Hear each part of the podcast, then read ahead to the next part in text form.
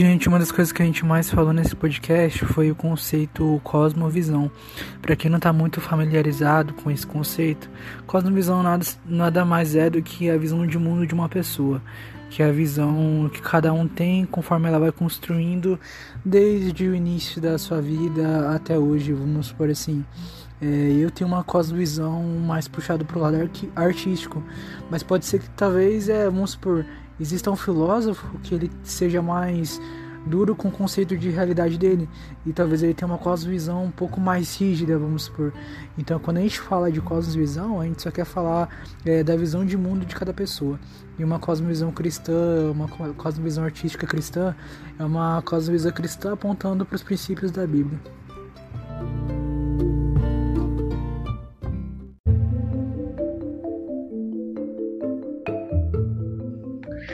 Fala galera, e aí meus depravados, tudo bom?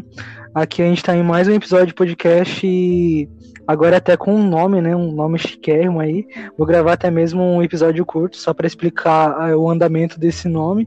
Eu também tenho vários projetos que vai começar a serem desenvolvidos ao decorrer desse tempo. Eu tô aqui com duas pessoas especiais, tô aqui com a Miriam, que ela tem um nome Oi. meio hebraico aqui. Aí eu tô com o Ítalo também. Manifeste-se, Ítalo. Hello, seus degenerados, mais salvos. ai, ai, enfim, gente, a gente tá aqui para falar um pouco sobre a glória de um Deus criativo. E o nosso intuito é falar de arte de forma geral, mas principalmente arte cristã no caso, né? Então, é, introdução que eu queria dar é justamente falando sobre o que seria um Deus criativo, para a gente começar esse tema. É, cara, eu quero estar tá começando a ler é, Gênesis 1,16, se quiserem ler depois. É, Gênesis, como um todo, já vai estar tá falando da criação, né? O próprio nome já situa que é o ato, o ato da criação ali. Então, qualquer, basicamente, parte que pegar de Gênesis, você pode conseguir é, ver esse vislumbre da criação. Mas eu vou estar lendo aqui.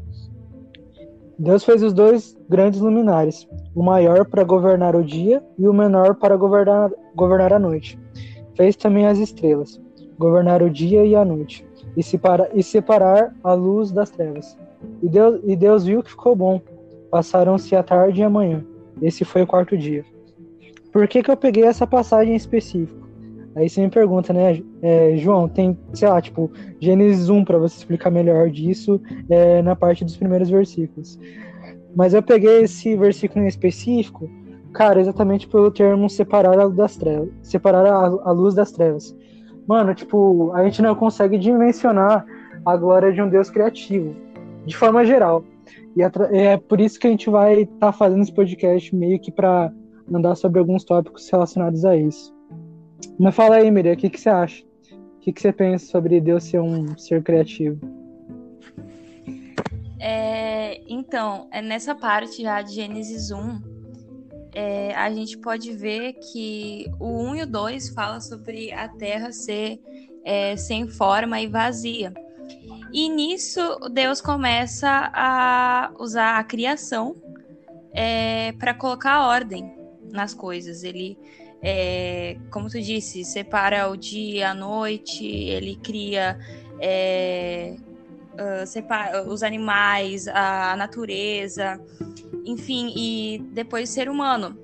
E nisso tudo ele vai colocando ordem no caos e preenchendo esse vazio, é, dando luz à escuridão, tudo isso por meio da criação e por meio da, da, da essência de criador que ele tem.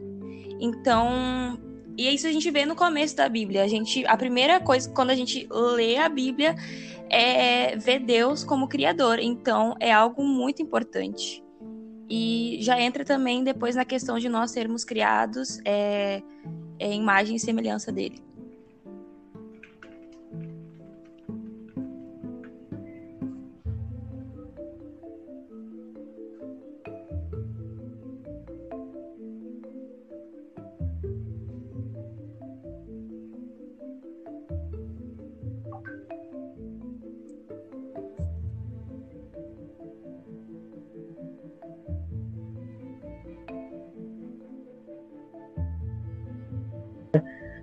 Mas é, é isso. Se quiser falar alguma coisa, Ítalo. Bem, a Miriam já falou muita coisa sobre Gênesis, mas eu acho que a gente também tem que entender que Gênesis e o Deus criativo também é um Deus poético. Se formos ver o livro de Gênesis, a estrutura de Gênesis, e em sua essência, pois Gênesis a gente toma muito como o ato criativo de Deus. Mas a gente tem que ver mais do que o ato criativo, é um ato poético. Porque se nós formos ver a estrutura dos dias e nós fizermos uma leitura mais detalhada, nós vamos ver que o dia 1 e o dia 4 eles se complementam. O dia 2 e o dia e o dia 5 eles se complementam. E o dia 3 e o dia 6 eles se complementam para tudo ser concluído poeticamente, mas é claro também em sua literalidade, no dia 7, com o propósito de descanso. Ou seja, o mundo como uma arte criada e como uma ordem imposta pelo próprio Deus em meio a um caos, é uma poesia e tanto para nós, porque Deus nos revelou isso de uma maneira tão poética e tão única dentro da cultura, que se nós formos pegar aquilo, não é somente uma forma de ensinar, mas é uma forma de ensinar e aprender. Esta é a arte poética do livro de Gênesis, porque acho que a gente já tem isso comprovado, é mais fácil você aprender com ritmo, mais fácil você aprender com música do que você aprender só com a fala vemos que numa época que a oralidade era muito prevalecida sobre a escrita, era necessário decorar aquilo e ter aquilo no coração. Então, por que não utilizar a poesia como uma ferramenta de ensino? E a gente vê muito isso no livro de Gênesis, até mesmo nas genealogias, como são as ordens e como todas as partes são bem estruturadas. Ou seja, Deus é um Deus poético desde Gênesis. Exatamente. Isso é até uma coisa que a gente quer falar ao decorrer desse podcast, que é acerca da arte de forma geral. E, mano, tipo, muito bem colocado aí que você falou, tipo, de Gênesis ele ser bem ordenado, vamos dizer assim, né? Porque você vê ali, cara, tudo organizado de uma forma tão correta. E, cara, muitos estudiosos falam que, cara, foi Moisés que recebeu a revelação. Na verdade, de fato, foi é, que recebeu a revelação por parte de Deus é, para escrever o Gênesis. E, mano, tipo, Moisés, tá ligado? Ele nem tava lá. mas ele conseguiu descrever, cara, tão certo através da intimidade e da inspiração que Deus deu para ele conseguir fazer esses fatos. Então, a gente quer prosseguir aqui falando acerca da semelhança do homem com Deus no caso. É, vamos falar aqui. É, esse tópico, ele, eu coloquei até, eu batizei o nome dele de ordenação primária divina. tá, é, é, criou Deus a imagem, o homem, né? A imagem de Deus o criou. Homem e mulher os criou. Deus abençoou e lhes disse: Sejam férteis multiplique, e multipliquem-se, e encham e subjuguem a terra. Dominem sobre os peixes do mar, sobre as aves do céu e sobre todos os animais que se movem na terra. Ok, é, essa, essa passagem, que é Gênesis 1, 27, vai estar tá falando um pouco do propósito de Deus com a humanidade em si. E, cara, é, uma das coisas que eu quero abordar aqui é que o plano de Deus sempre foi esse. Sempre foi é, o projeto Jardim do Éden. Então, por mais que, vamos dizer assim, entre aspas, o pecado foi. Ah, é, como é que eu vou dizer assim? uma perda de tempo, no, no sentido de é, nos atrasar no propósito original de Deus, é, sempre foi essa a ideia de Deus no quesito de fazer tudo perfeito, no sentido de sempre nosso coração ele ser apontado para a eternidade. Por mais que as pessoas estejam caídas na depravação hoje, é, a, a própria palavra fala que no coração do homem habita um vazio do tamanho da eternidade e que só pode ser preenchido pela eternidade. Então, mesmo as pessoas lá fora que ainda não conhecem Deus, elas só vão conseguir ser preenchidas por esse meio que é o Evangelho, por esse meio que é o relacionamento do homem com Deus. E sempre foi isso. E quando a gente alcançar a redenção através da volta de Jesus, e que a gente vai explicar um pouco mais para frente, vai ser assim, tudo vai ser redimido. Todas as obras que ele criou vai ser redimida a palavra fala que tudo que Deus criou é bom, então é impossível que ele crie todas as coisas, destrua é, só para destruir. Não, Deus ele vai querer destruir o que é ruim para ele conseguir construir novamente. Assim como a palavra fala que será como nos dias de Noé, que primeiro Deus é, ele fez o seu plano de limpeza e depois ele começou a redimir a humanidade novamente. É, você gostaria de estar falando alguma coisa relacionada à semelhança de Deus com o homem, Miriam? Pode falar. É, é, e nessa questão, outra coisa, quando, como eu tinha falado, é, a gente vê a identidade de Deus como um ser criador né, e poético. E quando ele cria o homem à sua imagem e semelhança, é, a questão de ser criativo também uh, o homem também, é, entre aspas, herda isso do seu criador. Por isso que, é, como, eu, como eu gosto do que o Schaefer fala, que a criatividade é, é prova da hominalidade uh, do homem, de que o homem é homem. Isso difere é, o homem do, do restante dos, dos animais porque ele foi, ele foi criado à imagem e semelhança de um Deus criador. E, enfim, e para mim isso é muito precioso. E se a gente for pensar que, beleza, nós somos seres humanos caídos, e aquele que é 100% homem, é, que é Jesus, e também 100% Deus, e se a gente for, assim, ver como que tá é, entrando um pouco na questão é, da arte na igreja, já entrando nisso, muitas vezes a gente vê pouca criatividade, é, não somente na música, mas enfim, em muitas áreas da arte, a gente vê é, um desdém com a criatividade, ou com ser diferente, ou com ser criativo. E isso eu acho um pouco incoerente, porque nós somos criados à imagem de um Deus criador. E se a gente for pensar que uh, se a gente é sempre, se a gente for, é, quando a gente for redimido e sermos realmente é, plenamente homens, como Jesus, que ele realmente é 100% homem, é, se a gente busca isso, a gente tem que dar valor à criatividade.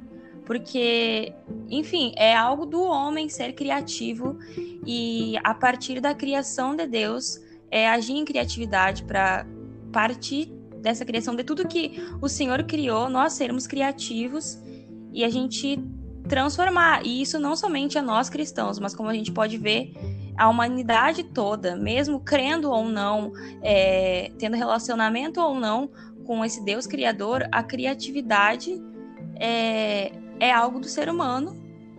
E aí já entra na questão de também de como a gente usa ela e da, da arte e do que a nossa arte reflete. Exatamente. E tipo assim, é como a Miriam falou, é, é, impossível que a gente tenha uma limitação tão grande no meio artístico, principalmente cristão, diante de um Deus que é totalmente, é, vamos dizer assim, supracultural, que significa que ele é além da cultura, é, que é um Deus tão grande e tão imenso, sabe? A gente se prende ao nosso quadrado. É, eu gosto muito do que o pastor Dev me ensinou, o pastor Dev Cardoso na mentoria pastoral lá do, da Igreja One, é, que é acerca do, do egoísmo do ser humano. É, quando a gente começa a entender algumas questões em Deus, a gente para de enxergar a nossa igreja só, a gente começa a enxergar a nossa rua. E quando a gente para de enxergar a nossa rua, a gente começa a enxergar a cidade já. E quando a gente come, começa a enxergar a cidade, a gente começa a crescer nisso, a gente começa a enxergar o Brasil como nação. E um pouco depois a gente conseguir enxergar o Brasil só como uma nação, a gente consegue ver que é, vai além do nosso umbigo, vai além do Brasil, vai além do, da nossa igreja, das quatro, das quatro paredes, vai muito além disso. Inclusive, Deus é tão imenso que ele se move como, como, como povos, né? Deus, ele é, basicamente, ele fez um povo para si no, no, meio do deserto, velho. E, cara, a gente tem que ter noção que esse Deus é tão imenso a ponto de ele conseguir criar uma sociedade, é, criar uma legislação para ela, é, criar uma ordenação e fazer que a sociedade se desenvolva e consiga riqueza no meio da terra através disso. E como que a gente pode refletir isso na arte? cara, sendo criativo como Deus, sabe? A gente não pode deixar que várias paredes é, culturais consigam impedir nossa nosso crescimento como cristão.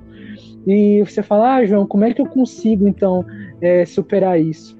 É fácil, a gente precisa começar a abrir a nossa mente para outras culturas, abrir a nossa mente para outros meios artísticos.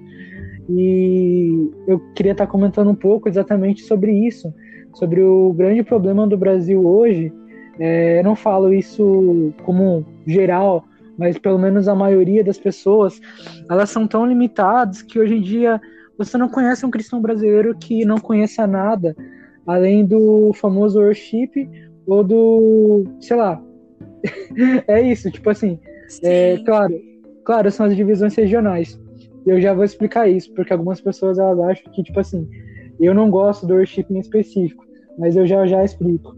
Mas Miriam, Ítalo, é, vocês gostariam de comentar alguma coisa acerca disso? Sobre essa realidade brasileira da gente estar tá tão é, distante de um Deus criativo? Sim, eu só vou comentar um pouquinho antes do Ítalo falar para não perder a linha Eu deixo. Primeiro as damas, né, querida? é uma coisa que eu até postei no Instagram um tempo atrás. É, e falei com o João sobre é, o quanto a gente é, até é um título de um livro do Frank Schaeffer, que é Viciados em Mediocridade. A gente uh, se acostumou tanto a ficar na mesmice e não falando mal, assim, tipo, ah, vamos falar mal do worship e é ruim. Mas não é nem essa questão. A gente critica, talvez critique tanto pela questão de ficar só nisso e achar que é só isso que é válido para a igreja e que tem que ser só isso e que Deus só se agrada disso. E a gente se acostumou tanto com isso que quando a gente se depara com algo bom no meio cristão, a gente fica até se questionando, tipo, ah, é diferente. É, será que isso aqui agrada a Deus? E tipo assim, ai, isso é arte do mundo, isso não é, isso é gospel. É, isso aconteceu uma vez comigo, tipo assim, é, não na questão de nossa é diferente, mas eu encontrei algo bom e eu fiquei, meu Deus, isso aqui é crente. Eu tava escutando música um dia. E aí eu achei tão bom e tão profundo a letra e assim, a musicalidade, pá. Eu fiquei, nossa, isso aqui é tão bom, nem parece crente. E aí eu parei para pensar o quanto isso é problemático. É, voltando àquilo, né? É, a gente vê, tipo, fora da igreja, o tanto de criatividade, de excelência que existe é, na arte e aí a gente vai para dentro da igreja, tem muita coisa boa, mas também tem muito aquele discurso, nossa, é para Deus. Então eu posso fazer de qualquer jeito? Tipo, é totalmente incoerente, como eu disse. Se nós que buscamos ser é, uh, por meio da redenção que Cristo trouxe também sobre a criatividade, porque também é muito demonizado é, quando são coisas novas, é muito demonizado, mas a nossa criatividade também é, através da redenção de Cristo, ela foi é, redimida. E se a gente busca ser como aquele que é plenamente homem, por que, que sendo que ser homem também leva a questão de ser criativo, é, por que, que a gente se acomoda tanto e não leva em conta algo que é tão importante na identidade de ser homem, que o próprio Deus nos criou? E a gente para para pensar o quanto a igreja deveria, assim, ser, tipo assim, o mais alto nível de arte, o mais alto nível de criatividade, de diversidade em todos os aspectos. Era mais ou menos isso. Antes do Ítalo falar, só para não perder a linha de raciocínio. eu deixei, eu deixei. Mas comentando sobre um pouco dessa realidade brasileira de acomodação, eu digo de acomodação porque nós temos diversos ritmos diversos artistas, diversos autores. Uma coisa que a globalização, que é essa conexão com o mundo, onde muitas vezes o mundo se caminha para um único direcionamento, mesmo com diversas culturas que ainda o tornam único, ela nos trouxe essa, esse benefício de nós podermos encarar várias culturas e vivê-las como se nós estivéssemos no país de origem. É claro que com certas adaptações para a nossa. Só que ao mesmo tempo, ela criou algo chamado zona de conforto cultural, por quê? Porque nós muitas vezes acomodamos-nos a uma cultura que vem para nós e é algo bom. Nós tomamos aquilo, nós fazemos uma pequena adaptação conforme o nosso gosto e nós nos inserimos ali e nós acabamos ali. Nós queremos ficar naquela cultura porque nós já dominamos ela, entre aspas, e já tornamos ela parte da gente. Então a gente quer ficar naquela zona de conforto até onde der. Até que algo que a gente considere melhor ou mais evoluído venha. E agora eu quero retornar só um pouco para a questão da imagem e semelhança do homem. Porque se a gente for ver em Provérbios 8, Provérbios, como este livro também bastante poético e artístico em seus conselhos, em Provérbios 8 tem algo que é relatado sobre a sabedoria. Mas só que aqui a sabedoria que está se relatando em Provérbios 8 está se, se referindo especificamente a uma sabedoria eterna, coexistente com Deus, desde o princípio, antes mesmo de tudo que havia ser criado, ou seja, o Cristo, Jesus, o Messias, o Deus homem, que já estava com Deus. E aqui ele fala, né, em Provérbios 8, algo bastante interessante. Ele começa uma descrição muito grande da sabedoria e fala de como ela estava com Deus, criando todas as coisas. E ele fala aqui no versículo 30, dizendo, a sabedoria dizendo, eu estava ao lado e era o seu arquiteto. Eu quero me denotar só nessa parte A do versículo 30. Por quê? Porque se a gente for pesquisar a palavra arquiteto, o seu significado, e a gente for tirar do grego arquitecton, a gente vai ver que essa etimologia da palavra significa o que detém uma ciência ou uma arte e dirige as outras pessoas. Olha isso. Se Deus, sendo esse artista e dirigiu essa arte a nós, e nós, isso é muito verificado na obra-prima da criação, a arte master, que eu digo assim, né? Que é somos nós. Por quê? Porque em nenhuma outra criatura Deus demonstra tanta intimidade. Você vê, Deus ordenou e surgiu tal coisa, e Deus ordenou e cresceu tal coisa, e Deus ordenou e saíram do mar as coisas. Mas com o homem, ele pega uma matéria-prima, ele sopra e ele fala a imagem e semelhança. Ou seja, olha esses passos dessa obra-prima. Ele modela, ele dá um sopro como se ele dissesse: aqui está a minha inspiração de vida. E nós sabemos que na arte está a inspiração de vida do autor. Está um traço dele na sua arte. Não tem como dissociar a arte do artista. E Deus, no sentido da sua criação, nos torna essa parte mais essencial. Se a gente pegar um quadro e fazer e pegar todos os seus elementos, sempre vai ter algo que nos chame mais a atenção dentro desse quadro, algo mais chamativo, algo que o autor bota em evidência, algo que o artista diz: eu quero que vocês contemplem isso e a partir disso contemplem esse todo. E Deus nos pega, nos modela, nos inspira e nos torna sua imagem e semelhança para representarmos a sua obra e para sermos postos por chefe de toda essa arte que ele nos deu. Que ele nos deu, que ele deu essa arte para nos dirigir a, a si mesmo. Ou seja, nós, como arte de Deus, imagem e semelhança, também somos a arte do próprio Cristo. Por quê? Lá em Colossenses 1 fala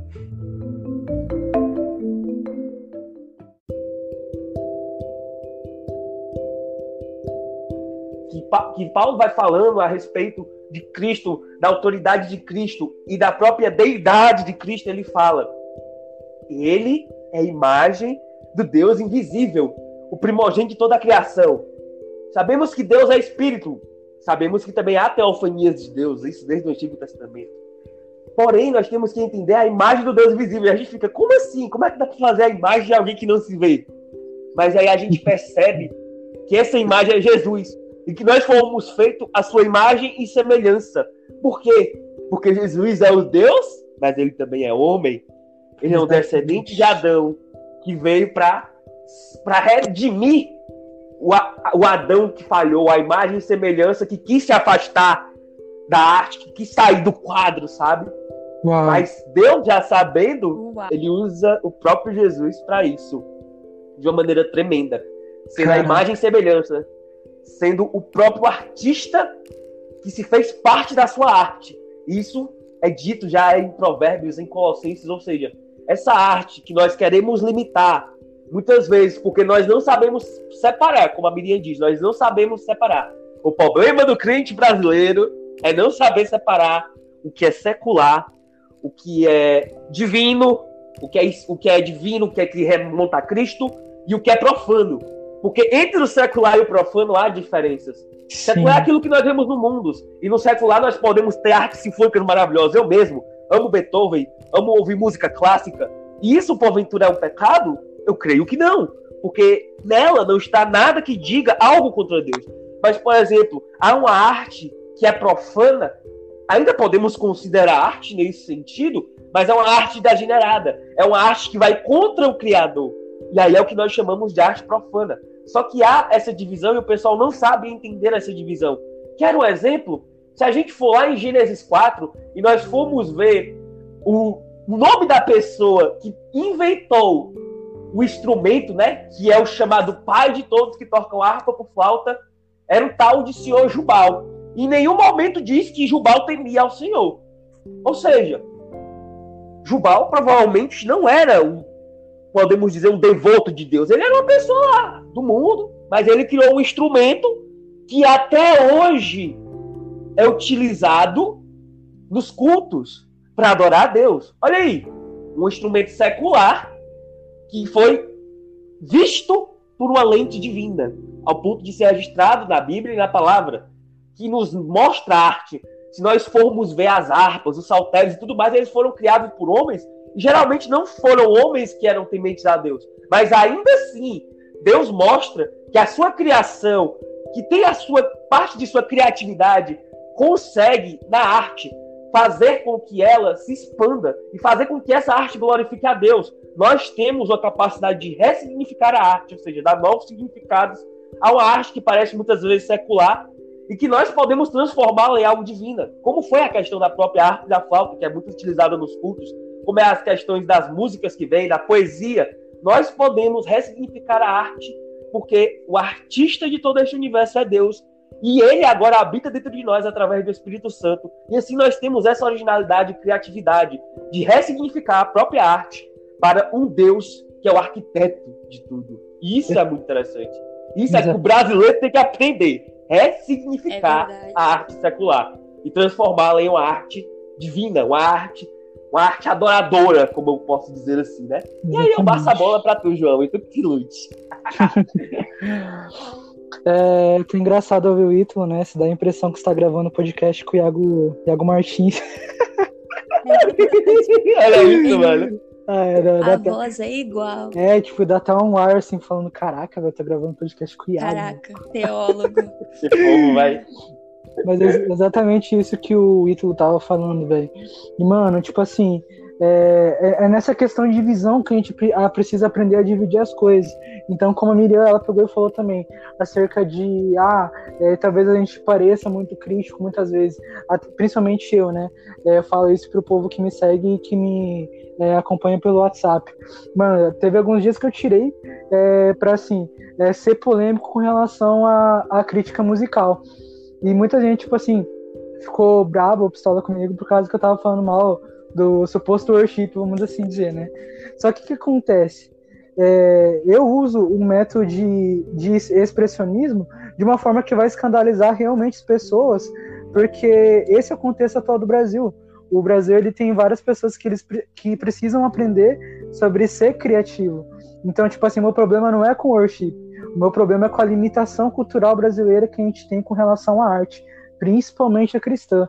Então, assim, é, a, a, a, Miriam sabe, o Ítalo não sei, mas, tipo, é, cara, é, os meus mentores que eu tive, eles são todos da área de worship. É, o Samuel Mendes, lá do Adorarte, cara, é worship passo, tá ligado? Aí o, o Davi também, por mais que ele não ele não tenha uma vocação própria para isso, tipo, é, intencionalmente para isso, é, o Davi Cardoso ele acaba entrando nesse quesito também. Além, principalmente, que o meu pastor, o pastor Asaías, né, ele que é o pastor da Kadosh Church, que ele, nossa, me abençoou demais, que eu fui líder de adoração lá na igreja dele, cara, ele lançou música worship, então, tipo assim, não faria sentido eu falar mal disso. Mas qual que é o meu contexto? O meu contexto é a gente ver que a gente está muito distante disso, que é a criatividade de Deus, que é a gente conseguir ser criativo, sabe? A gente não vê diversidade no Brasil. E é sobre isso que eu quero prosseguir. Eu quero, eu quero falar acerca de diversidade. E aqui, agora que o bicho começa a pegar. Taca-lhe pau. É, deixa eu pegar aqui. Diversidade. Sério. Eu vou ler aqui. É, Deus espalhou o homem quando ele quis se unificar e paralisar a diversidade. Então a gente, eu li aqui no começo do podcast a passagem que Deus pegava e falava, tipo, para o homem: espalhe-se, governem sobre a criação, exerçam um governo, que vocês sejam é, vários na terra. E a gente vê isso Deus falando desde, desde com Adão. E a gente vai ver um reforço um pouco depois. Só que o que acontece? Eu quero falar um pouco sobre o que aconteceu com a Torre de Babel.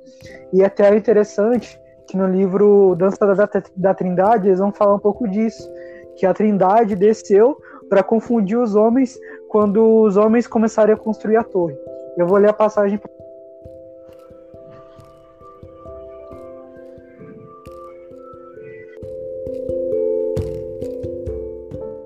E assim está falando lá a passagem de Gênesis 11, do 5 ao 9. É, o Senhor desceu para ver a cidade e a torre que os homens estavam construindo, e disse o Senhor: Eles são um só povo e falam um, uma só língua, e começaram a construir isso. Em breve nada poderá impedir o que eles planejam fazer. Venham, desçamos e confundamos a língua que eles falam, para que não entendam mais uns aos outros. Assim o Senhor os dispersou dali por toda a terra, e pararam de construir a cidade. Por isso foi chamada Babel, porque ali o Senhor confundiu a língua de todo mundo. Dali o Senhor os espalhou por, toda a terra. E, mano, cara, por que, que eu tô falando disso? Porque, basicamente, Babel, ah, aparentemente, pode parecer uma coisa ingênua ah, aos olhos naturais. Fala, poxa, mas eles só constru queriam construir uma torre. Gente, esse intervalo aqui no meio da gravação é porque houve uma queda no meio da gravação, mas eu tô editando aqui alinhando as coisas.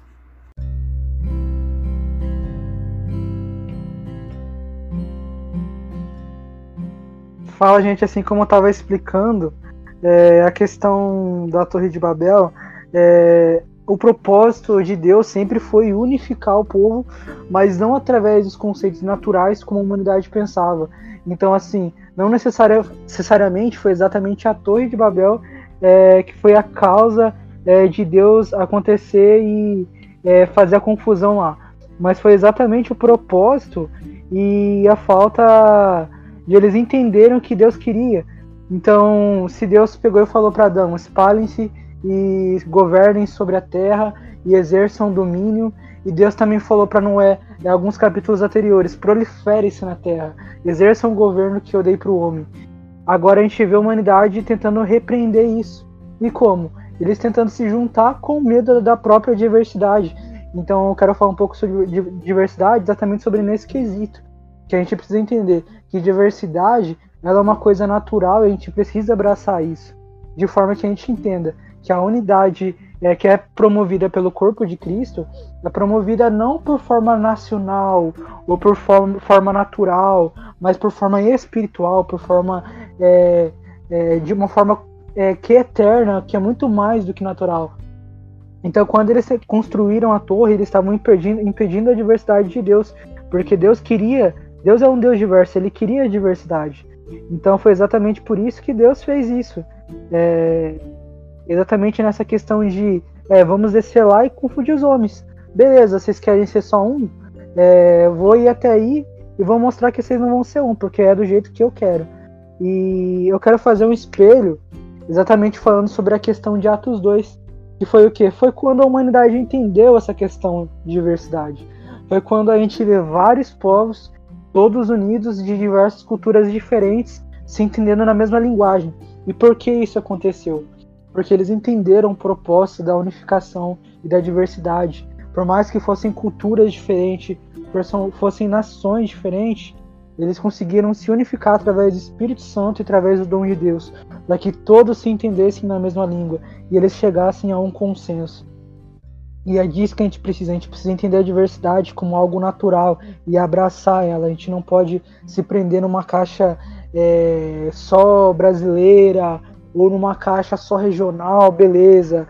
Então, é, uma das coisas que eu quero falar acerca disso é que Deus é supracultural. Deus é além da cultura. Deus é além da cultura brasileira, Deus é além da cultura norte-americana, Deus é além da cultura do Oriente Médio. Deus é totalmente além do que a gente pensa. Deus pensa com um povo, como um povo só. A gente vê que Deus criou um povo no deserto. Ele, ele criou uma legislação no deserto. Um Deus que é totalmente soberano e conseguiu levar esse povo no deserto. Ele tem uma tamanha criatividade a ponto de exercer essa diversidade cultural. E uma das coisas que eu queria até mesmo comentar um pouco é acerca do candeeiro. A Miriam e o e o Ítalo vai saber é, complementar um pouco também. Fala, gente, tudo bem? Eu estou dividindo esse episódio em duas partes pela questão que ele ficou muito grande, pois se trata de um assunto muito profundo e de várias questões. Então você vai poder ouvir a segunda parte desse podcast na próxima sexta-feira, tá bom? Até mais.